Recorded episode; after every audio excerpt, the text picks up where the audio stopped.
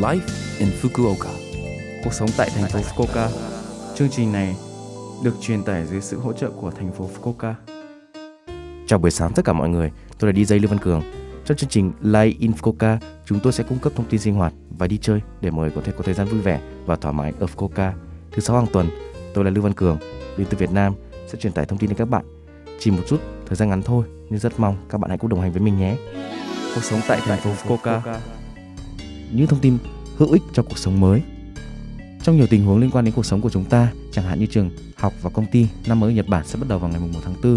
Vào ngày 1 tháng 4, ở Nhật Bản, học sinh sẽ nhập học hoặc chuyển sang một trường học mới. Những người đang làm việc như là vào làm một công ty mới, chuyển công tác hoặc thay đổi công ty, nhiều người sẽ di chuyển vào thời điểm đó. Tháng 2, tháng 3 cũng là khoảng thời gian chuẩn bị cho một cuộc sống mới như vậy.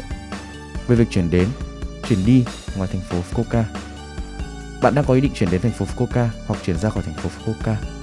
Nếu bạn di chuyển đi, bạn sẽ cần phải gửi một thông báo trước khi di chuyển đến trụ sở văn phòng phường và nhận các giấy tờ cần thiết, thủ tục chuyển nhà và những thứ cần mang theo. Bạn cũng có thể kiểm tra những thông tin trên tài khoản Line chính thức của thành phố Fukuoka hoặc trên trang web của Fukuoka Yokatopia International Foundation. Theo cá nhân mình, à, mỗi dịp là cuối tháng 3 đầu tháng 4 thì sẽ là thời điểm chuyển giao mùa và bắt đầu một năm à, tài chính mới tại Nhật Bản. Chúng ta sẽ khi mà các bạn chuyển đến thành phố Fukuoka hay là chuyển đi thì các bạn cũng nên chuẩn bị trước những cái giấy tờ cần thiết để tránh khi mà chúng ta chuyển đến uh, những thành phố mới mà chúng ta thiếu giấy tờ và phải quay trở lại thành phố Fukuoka để mà làm thủ tục rất là mất thời gian. Các bạn hãy cố gắng chuẩn bị thật kỹ các bước để sau này có thể hoàn thành thủ tục tại một nơi uh, sống mới. Các bạn hãy thử nghe các buổi phát sóng trước đây của chương trình Cuộc sống ở Fukuoka này từ các blog và postcard. Ngoài ra, chúng tôi đang giới thiệu rất nhiều thông tin hữu ích cho việc sống ở Fukuoka.